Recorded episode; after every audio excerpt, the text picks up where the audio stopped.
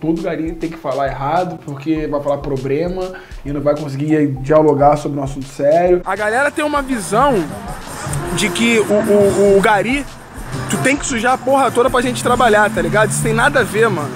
Qual é a vibe de achar maneiro o cara que se droga, esculacha trabalhador, mete a porrada em mulher?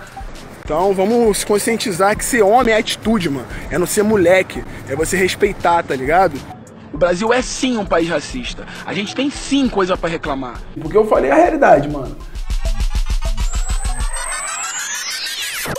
João José Luiz Júnior tem 28 anos, é apaixonado pelo rap. Há 10 anos é rapper, já foi backing vocal da Nega Giza, já lançou videoclipes, já lançou músicas, mas interrompeu a carreira em 2014 quando a então namorada engravidou ele também é gari e desde dezembro de 2017 passou a atuar na região da Praia de Copacabana ali. E decidiu postar alguns vídeos sobre comportamento, sobre a nossa sociedade, enfim, dando umas dicas, dando umas ideias aí pra galera. O que aconteceu? Bombou, viralizou e hoje está aqui para contar essa história direitinho pra gente. Fala tu, Gari, chega junto. Fala tu, Murilo. Obrigadão pela presença. Obrigado você pelo convite. Me conta aí, como é que começou essa história de postar vídeo, Jota? Por que, que você decidiu fazer esses vídeos ali no meio do seu trabalho ali como Gari? Eu tava no, na Operação Verão, fui convidado para Operação Verão, né?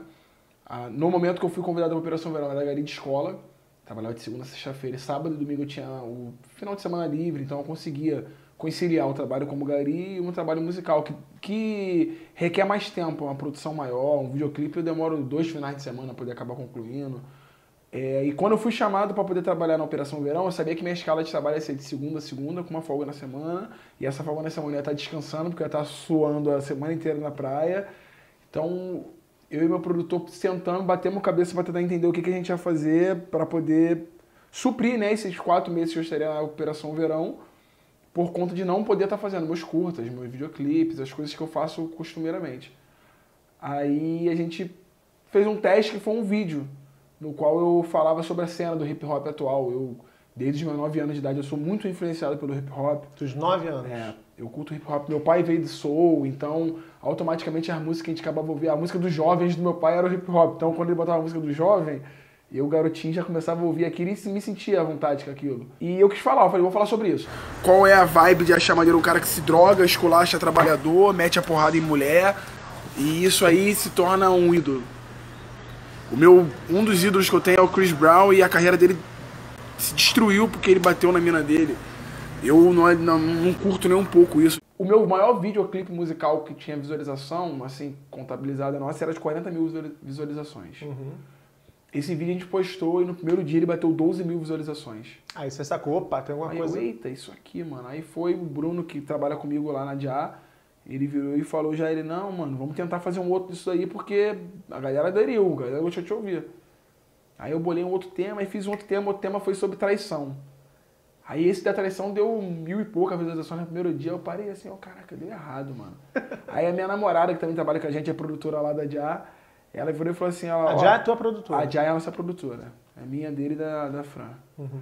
Aí, nessa aí, ela virou lá, cara, isso aí não pegou, porque você está falando sobre um assunto que a maioria faz. Porque eu, eu, eu, eu, eu, eu testo 10 passos para uma traição. Porque normalmente a pessoa acha que a traição é você trair, só o ato ali, consumado. Mas a traição é você dar aquele mole, é você dar confiança, é você ir no Facebook da pessoa e ficar vendo a fotinha.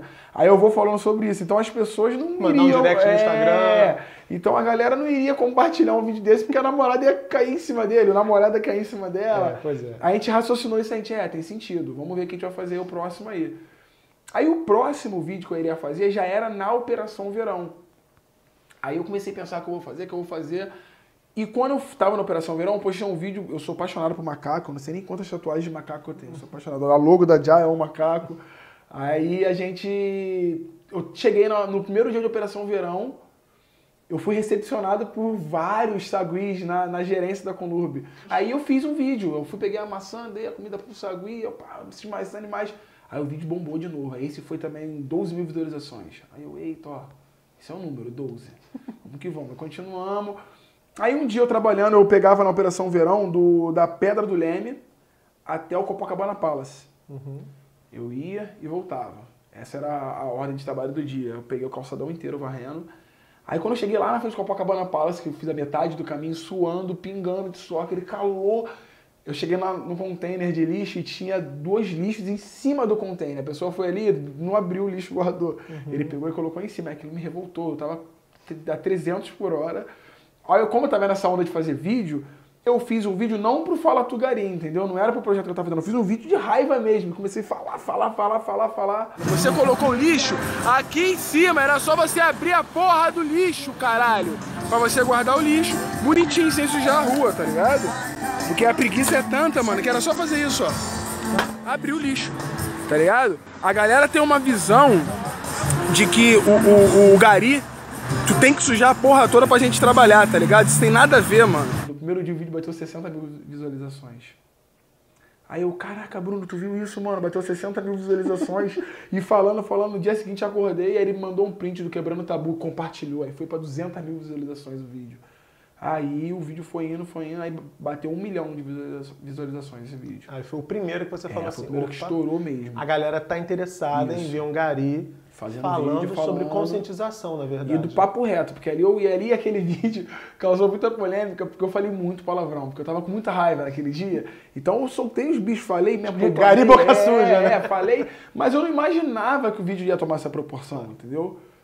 É, tanto é que nos meus vídeos, se vocês pararem para perceber, a minha forma de falar é bem coloquial. Eu falo de uma forma. Naquele vídeo eu tô falando bem eu mesmo, eu não tô falando da forma que eu falo. Porque eu faço um formato de falar que eu deixo mais à vontade o, a, o público, né? Que eu quero atingir com os vídeos.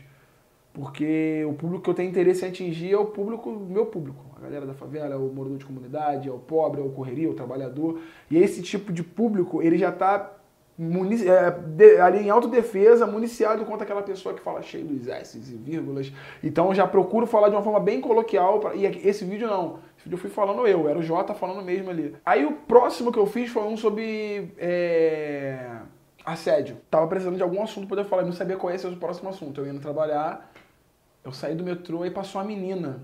E eu sou filho mais novo de uma mãe em correria que batalhou para criar a gente, tem duas irmãs mais velhas, tem tia pra caramba, prima, então eu cresci e desde sempre muito me incomodou a forma como os caras agem com a garota. Aí eu fiz um vídeo porque eu vi um rapaz falando com a menina que passou assim de uma forma grotesca. Aí aquilo me deu muita raiva. Aí eu pensei, cara, o último vídeo que eu fiz foi com muita raiva e o bagulho deu certo. vou fazer um vídeo falando sobre isso. Então vamos se conscientizar que ser homem é atitude, mano. É não ser moleque. É você respeitar, tá ligado? Aí o vídeo bombou também. Esse foi pra 900 mil visualizações. Aí eu entendi que foi, mano. Eu falei, mano, é isso aí. Vamos fazer isso aí até acabar o verão. Só que ninguém queria que eu parasse de fazer. A galera começou a seguir. Não, tu não pode parar, tu não para, não para não. Jota faz mais vídeo, via mais Jota, mais vídeo, Jota. Aí nisso daí, até esses dois vídeos do assédio, do assédio do lixo, resultou numa entrevista na UOL. Sim. Aí a UOL me entrevistou, e foi a primeira entrevista com, com aquele resumo pra galera entender quem era o Jota, porque até então era um. É porque era um, um personagem muito diferente do isso, que habitualmente isso. a gente está é, é, acostumado a ver, né? O que eu queria perguntar para você é assim: como é que você percebeu a, a, a receptividade das pessoas a você, a sua figura, assim? A gente estava aqui conversando antes de começar a gravar e você me disse, muita gente questionava o fato de eu ser gari, as pessoas achavam que eu não era gari de verdade. Você nota que há um preconceito em relação aos garis, que tem uma questão da invisibilidade, as pessoas passam pelo gari como se ele não existisse, como se não fosse uma pessoa. O que, que você percebe aí? Então, assim, não é todo mundo. Hoje está muito melhor do que antes, eu tenho certeza disso. Porém, ainda tem muita gente que tem esse tipo de pensamento, entendeu? Que acha que é impu... Eu sei que o que impulsionou todo esse meu trabalho é porque eu era um gari. Então, nossa, olha como é que o gari fala. A pessoa acha que todo gari tem que falar errado porque vai falar problema e não vai conseguir dialogar sobre um assunto sério. Então, eu sei que foi isso que impactou bastante o lance do ser gari. Porque existe isso daí. Existe esse aquele leve preconceito com, a, com o lance de ser gari. As pessoas tratam bem, mas, sabe, tem muita gente que ainda tem aquele aquele pensamento que o Gari tem que ser o cara que não estudou, que o Gari tem... Nada a ver isso. Na, minha, na época eu fiz a prova, tinha um cara que estava no último período de Direito. Ele tá fazendo a prova junto comigo e não passou pra prova, entendeu? Você qual é a tua formação, Jota? Eu tenho ensino médio completo. Ensino médio completo. Aí o, a produção audiovisual foi autodidata, o inglês foi autodidata, o espanhol foi autodidata, eu meter na cara e aprendendo mesmo. Me corrija se eu estiver errado. Pelo que você está falando, me dá a entender que você percebeu que os vídeos eram uma possibilidade, inclusive, de você atuando como gari, voltar a produzir aquele tipo de conteúdo que você curte produzir, que é questão de vídeo e a questão de música, Exatamente, imagina. Exatamente. E aí você tem conseguido, eu imagino, a partir É, potencializou vídeos. bastante. Fala Tugari, ele é um projeto social meu. Ele não é um projeto que eu faço com, com o intuito de lucrar ou com o intuito de ir pra mídia. Acontece coisas devido a isso, mas eu não busco fazer isso. Se o meu vídeo der 2 mil visualizações ou der 5 milhões de visualizações, eu faço com a mesma intensidade, com a mesma vontade, porque eu não tô ligando pra isso, O que, que você pretende com Fala Tu Gari? Ajudar. Ajudar Porque eu, eu- pessoas com o meu ponto de vista. Porque, por exemplo, ah, mas você é o teu trabalho, você faz, eu sei, mas meu trabalho é música, meu trabalho é curta, meu trabalho é dirigir, aí eu fazer um roteiro. Tem muita coisa que eu posso fazer para eu acabar acarretando e ganhando dinheiro com isso, chamando o público, visualizações. E o meu trabalho social que eu falo Tugari hoje, ele tá me resultando isso. Que através da potência daquele trabalho, eu tô aqui hoje, falando contigo e podendo falar que eu sou rapper. Eu tava na Fátima Bernardes, eu tô fazendo um programa, eu tô fazendo uma entrevista com o professor repórter, com o Caco Barcelos. Então, o que me levou a isso foi o Fala Tugari. Hoje tenho projetos com a Sony Music, que a gente está fazendo de músicas. Eu hoje tenho contato com o Felipe Rett, Mon Lee, são pessoas que eu admirava e hoje fala comigo, conversa comigo por conta do Fala Tugari. Então abriu portas para mim do meu trabalho. Dos vídeos que você produziu nessa, nessa série do Fala Tu Gari, qual foi que, o que mais te surpreendeu, assim? É, esse, por exemplo, da Penha, foi, Foi esse. esse? É. Por que te surpreendeu? Porque muito Antes de você falar, botar um pedacinho pro pessoal ver aí. O Brasil é sim um país racista. A gente tem sim coisa pra reclamar.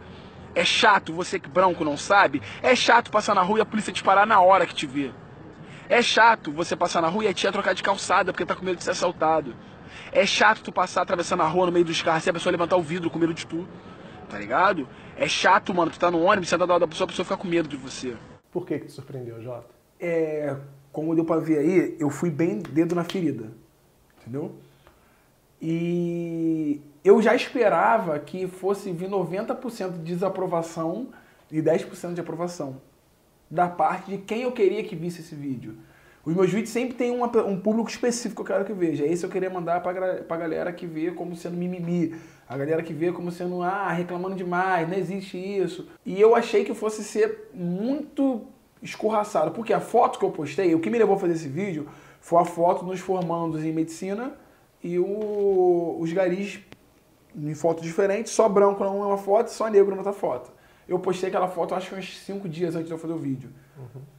Eu postei a foto em menos de uma hora, tinha uns 100 comentários negativos de gente reclamando e falando, falando, falando e tipo assim, tinha uns 50 da galera falando que era. Então eu falei, mano, eu acho que eu não vou conseguir explicar digitando pro pessoal o que, que tá acontecendo.